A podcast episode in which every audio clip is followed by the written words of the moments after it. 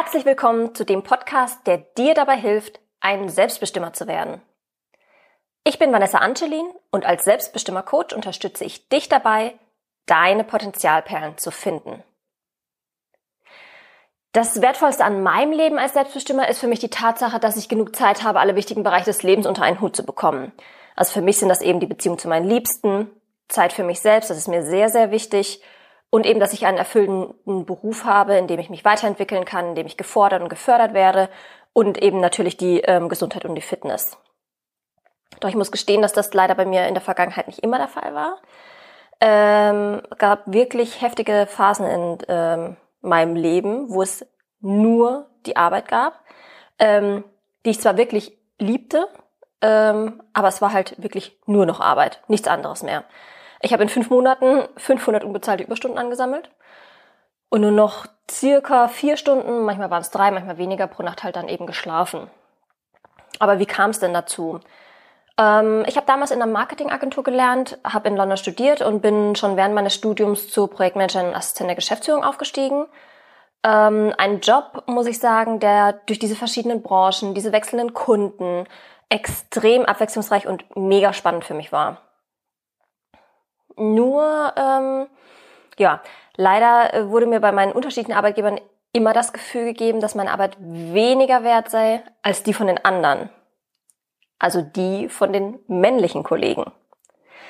Denn in dem Beratungsgeschäft, in dem ich dann ähm, inzwischen war, ähm, war es immer noch sehr männerdominiert. Also diese typischen Alpha-Männchen, die man da so kennt. Ja, ähm, das war sowohl auf Agenturseite, aber auch bei den meisten Kunden der Fall, muss ich sagen. Wie oft habe ich vor anfangs ähm, vor Vorständen und Geschäftsführern Workshops gehalten, die mich einfach echt nicht für voll genommen haben, nur weil ich eine Frau bin. Und auch, muss ich sagen, in unserer Agentur wurde mir ähnliches Gefühl vermittelt. Heute äh, muss ich sagen, weiß ich, dass es Kalkül war, denn die Kollegen und die Chefs hatten echt früh raus, dass dieses Herabsetzen zwar sehr an meinem Selbstwertgefühl nagte, mich aber auch echt extrem angestachelt hat. Also ich wollte mich unbedingt beweisen. Ich stürzte mich in die Arbeit, ich übernahm ständig die Verantwortung für alle möglichen Projekte, bekam die auch, ähm, um wirklich dann 150 Prozent Gas geben zu können. Alles andere musste hinten anstehen. Ja, wenn ich jetzt so zurückblicke, muss ich sagen, ging das echt viel zu lange so, denn ähm, das Standing bei den Kunden hatte ich zum Glück schnell erreicht und mir auch schnell erarbeitet.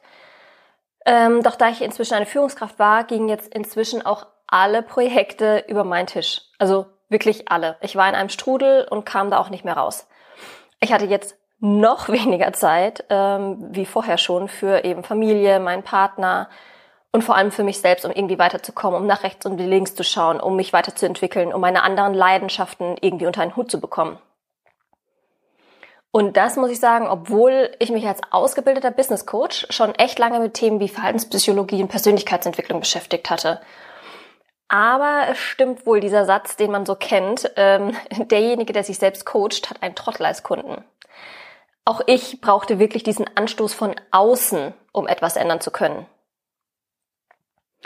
Ja, die fehlende Wertschätzung zog sich bei meinen Arbeitgebern weiter wie ein roter Faden durch. Also Überstunden waren wirklich selbstverständlich, um diese unrealistischen Deadlines der Chefs irgendwie halbwegs hinzukriegen.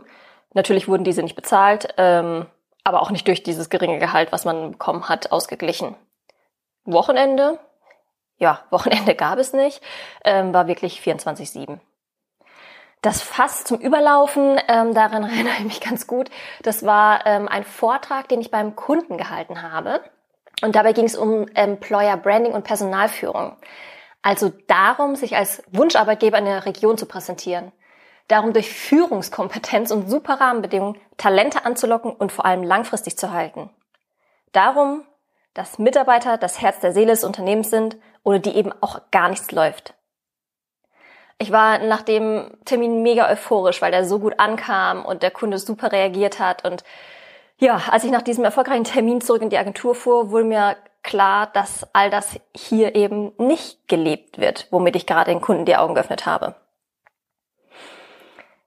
Ja, ich hatte echt lange trotz all dieser Nachteile, ähm, die der Job mit sich brachte, an ihm festgehalten, weil ich so von meiner Arbeit und dem Inhalt überzeugt war. Ich habe für meine Leidenschaft gelebt, aber auch nur für diesen einen Teil der Leidenschaften. Da war ja, waren ja noch die anderen, die da irgendwie unter einen Hut ähm, zu bringen, die es zu ein, unter einen Hut zu bringen galt.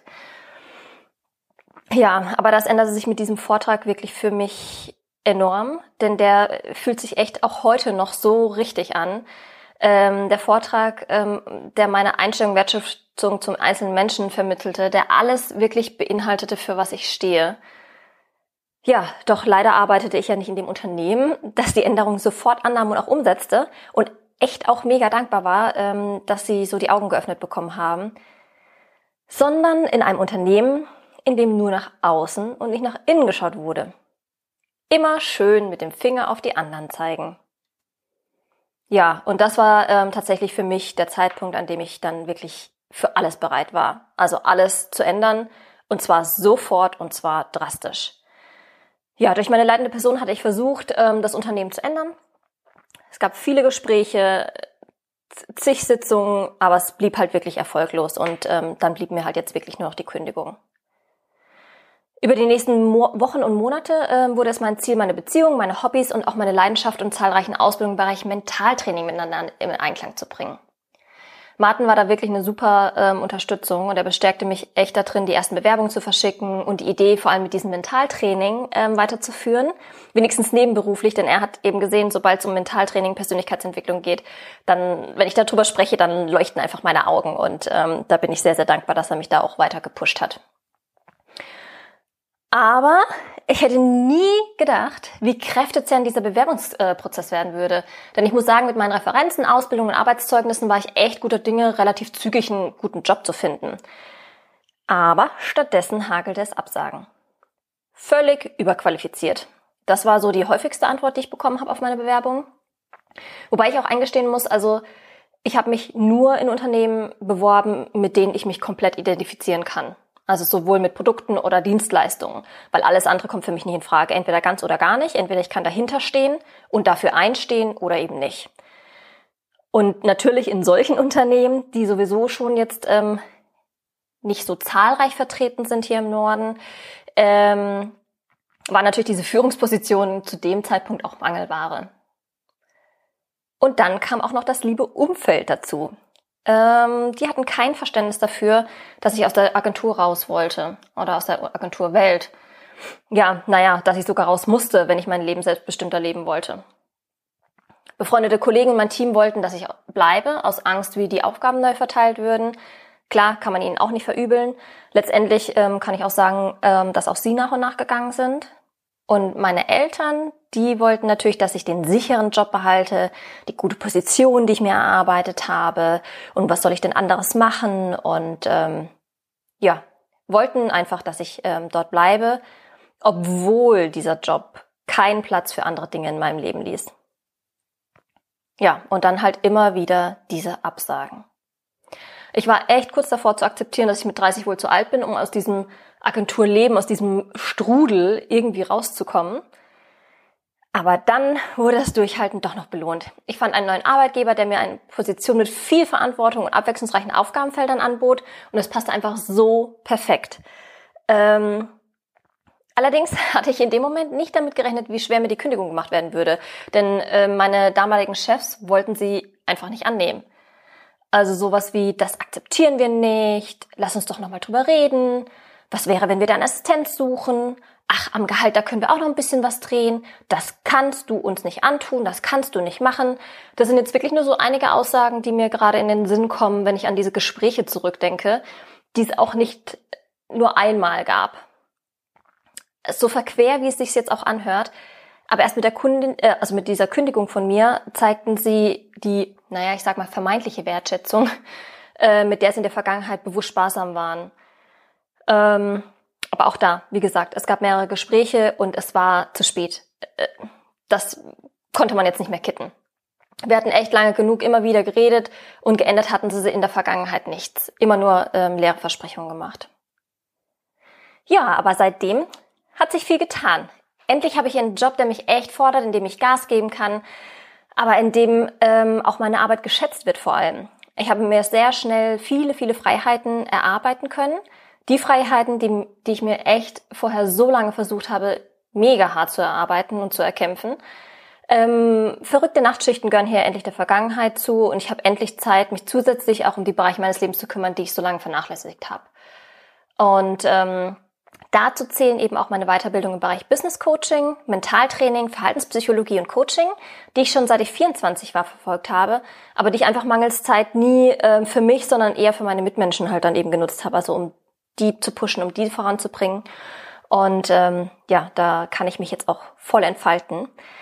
Ähm, ja, ähm, nebenbei quasi habe ich auch ähm, einiges in meinem Umfeld geändert. Das habe ich zum Glück auch komplett auf den Prüfstand gestellt, um mich von den ganzen negativen Menschen, die sich irgendwie um mich herum ähm, umgeben haben, getrennt. Also ich meine Menschen, die über Menschen reden, statt eben über Ideen und Ziele. Und nachdem ich am eigenen Leib erfahren habe, wie es ist, wenn einen die Arbeit fremdbestimmt und ein teilweise negatives Umfeld noch das Privatleben auffrisst, möchte ich echt anderen Menschen dabei helfen, sich aus diesem Negativstrudel freizuschwimmen oder, naja, bestenfalls eigentlich auch erst gar nicht hineinzugeraten. Deshalb freue ich mich mit Potenzialperlen ein Herzensprojekt zu haben, in das ich meine Erkenntnisse und Tipps einbringen kann, damit auch du ein Selbstbestimmer wirst. Diese Tipps findest du unter anderem in unserem kostenlosen Videokurs, die fünf Geheimnisse der Selbstbestimmer, den ich dir unbedingt ans Herz lege. Den Link dazu findest du in den Show Notes. Also schau ihn dir an und sei dein Selbst best immer.